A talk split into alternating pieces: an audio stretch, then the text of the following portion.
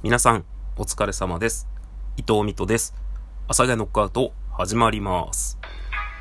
えー今日は日曜日ですね。えー21日となっております。東京は曇ってます。はい。というわけで皆さん、いかがお過ごしでしょうか？伊藤美斗です。えー今日私はですね、夕方から出勤と、なんかこのさ、毎回これ引っかかってるんですけど、日付とか、今日の俺の予定とか、今聞いてる人には関係ないですよね。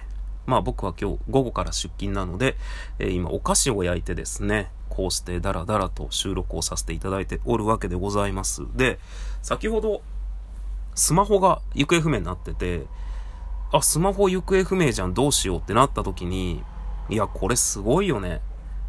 スマートウォッチですわ。お客さん。スマートウォッチ。スマートウォッチでスマホが探せるんですよ。試しに今僕が使ってるのは、え、Android のレドミノート10プラスだったかな？去年だか出たミドルレンジクラスの、ミドルレンジかな？ぐらいの、えー、Android を使ってます。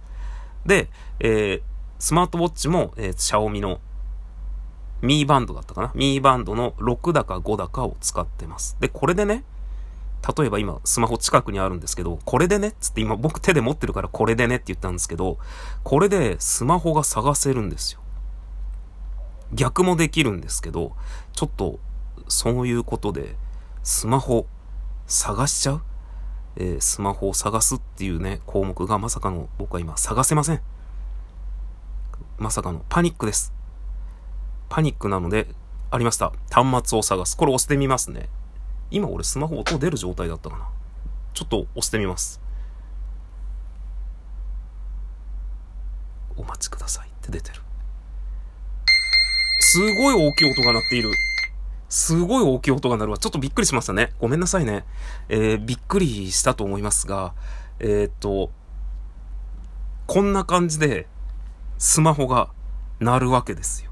で、これま、これがまた便利でね。まあ、結局僕、これ使わなかったんですけど、これがすごいです。で、逆に、このスマホの方からも探せるわけですよ。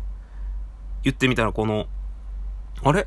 俺のスマートウォッチ、どこ行ったんだ？みたいな感じのことだと、まあ、ブルブルっとね、えー探せるので、ちょっとこれも探してみたいと思います。押しますね。これはスマホの設定ね。聞こえる？これね。こう、ブブブっと。こいつ自体は鳴らないので、あ、今警告が出ますね。え頻繁に探すとバッテリーの減りが早くなるよって。まあ、バイブがね、ブルブルってなってるので。で、このスマホがすごくって、嘘つきました。ごめんなさい。えースマートバンド。いや、えっと、えっと、スマートウォッチがすごくって、な、何がすごいって、僕は今、基本的に家ではつけてないんですよ。本当はね、24時間つけっぱなしにするのが理想なんですけど、まあなんか僕はこの表で、えー身につけていたものを家に持ち込むのが、ちょっとね、えー苦手な、ビビリなものですから、家には持ち込む。今ね、これ手元にあるのは、あの、外して、バンド外して本体だけ持ってきました。本体だけってね、つるんって取れるんで。で、これ24時間、僕買った当初はね、あの、帰ってきて、めちゃくちゃ、この、スマートウォッチ洗って、乾かして、寝る時もつけてたんですよ。そうするとね、睡眠とかっていうのも見てくれるんですけど、何がすごいって、目覚ましよ。これ、まあ、スマートウォッチつけてる人ならわかると思うんですけど、目覚ましで、このさっきみたいにバイブみたい、バイブで、ブブって振動するの。手首で。手首でっていうか、まあ手首でね。あの、スマートウォッチつけてるところで。で、そんなんで起きるんかいって思うじゃないですか。起きるんすよ。これめちゃくちゃいい。なので、その、まあ、あんまりないけど、例えばね、えーこう、開けっ広げられた満喫とかで寝ている時に、もうどうしてもそこで止まらないといけなくなっちゃった時に、目覚ましとかセットする時って、さすがにちょっとなってなるじゃないですか。僕昔働いていた会社で、あの、結構夜中まで勤務っていうのがあって、で、そうすると会社のシャワールームでシャワー浴びて、そのまま会社の仮眠室っていうのがあって、もう二段ベッドが、ファーって、ファーってあるんですよ。で、その、ファーって二段ベッドがあるところで寝るんですよね。いろんなところで人が寝てるんですけど、で、まあ、その、そこでさ、まあ、次の日みんな仕事なんですけど、結構次の日の出勤ってまちまちじゃないですか。だからこう目覚ましっていうのが、なかなかね、こう、かけていいのかどうなのかって。まあ基本的に大体似たような出勤時間なので、みんな大体起きるんですけど、ただやっぱりね、自分だけ早く起きなきゃいけない時に、え？これ鳴らしていいの？ってなるじゃないですか。それが、スマートウォッチなら、この手首の振動で意外に目が覚めるので、これすごいなと思って、なんか本当にこんなね、手首でブルブル、こんなちっちゃいのがブルブルするぐらいで、目覚めるんかなって思うんですけど、覚めるんすよね。で、ちょっとそれを久しぶりに体感したくて、今、ちょっと悩んでいるのが、バンドを新しく1個買おうかなと。まあ、正確に言うと、バンドはもともとついてきてて、で、僕は自分で付け替えたんですよ。バンドだけ買って。で、その、もともとついてたのをね、捨てちゃったの。で、今はもう普段使ってる1個しかないんですけど、要はその家に帰ってきた時に、この本体だけぬるんって取って、この本体だけキュキュキュってね、洗って、家用のバンドに据え替えて、家でずっとつけてると、より正確な僕のこの1日のリズムがわかるわけじゃないですか。なんかそれやろうかなと思ってちょっと悩んでますね。まあバンドだけだと全然2000円とか3000円ぐらいで買えるので、ちょっとそうしようかな。なんかね、せっかくなんで、こうバンドまでね、手で、バンドまで手でっていうか洗っちゃうと、僕の使ってるバンドが、まあいわゆるオールラバー的なものではないんですね。あの、ちょっと縫って糸がこう入ってたりするやつなので、洗ってこう乾かすのに時間がかかるんですよ。まあなのでね、ちょっと家用のバンドを買おうか、まあもしくは、えー、元々のバンドを捨てたと思い込んでるけど、実はどっかに転がってるっていうのが僕はよくあるので、ちょっと探してみようかなと思っております。まあそんなこんなでね、とにかくすごいです、スマートウォッチ。で、この、まあ僕が使ってるミーバンドっていうやつはまあそれなりのものなんですけど、それこそスマートウォッチで有名なね、アップルウォッチとか。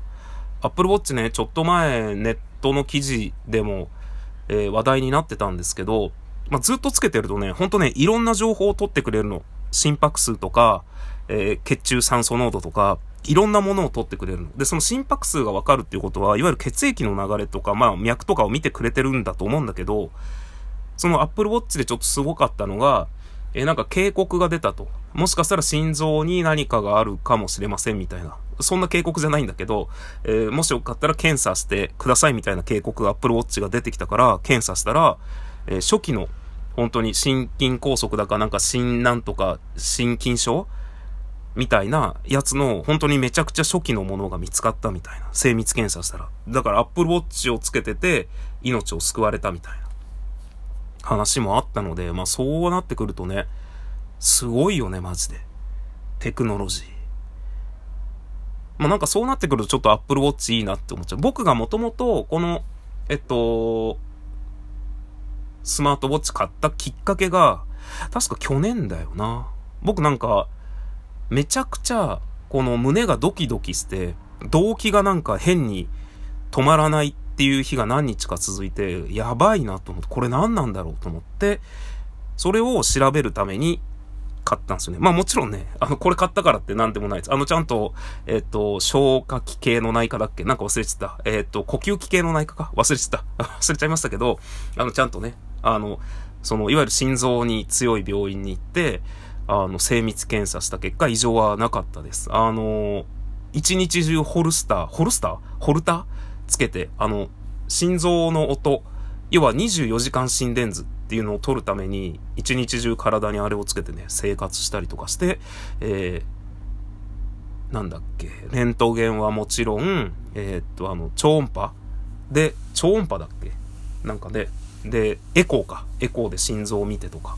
そのなんかちょっと、えー、ずっと測ってたりとかっていうのをいろいろやって異常はなかったんですけど、まあそれでね、なんかちょっとでもわかるかなと思って買った、もう元々健康を気にするために買ったものなので、今これ新しいの出てて、新しい方がちょっとやっぱ脈拍とか、まあいわゆるセンサー関係はちょっと良くなってるってことなので、なんかそうやって言われるとね、新しい方がより健康のためにはいいよねって思っちゃうよね。まあそんなこんなで、スマートウォッチ皆さん使われてますか？あ、あと、僕の収録に対して結構たくさんお便りをいただいております。本当にね、いろんな人に聞かれているんだなっていうのがすごく分かって、分かって？えー、実感してありがとうございます。あのね、いろんな回に対して、それってこういうのもありますよとか、特にあの前のスポンジの回とか、スポンジって？みたいな感じのお便りとか、あとは普通にツイッターとかで教えていただいたりして、ありがとうございます。ということで皆さんご清聴ありがとうございました。また次回どこかの収録でお会いいたしましょう。お相手は伊藤美斗でした。さようなら。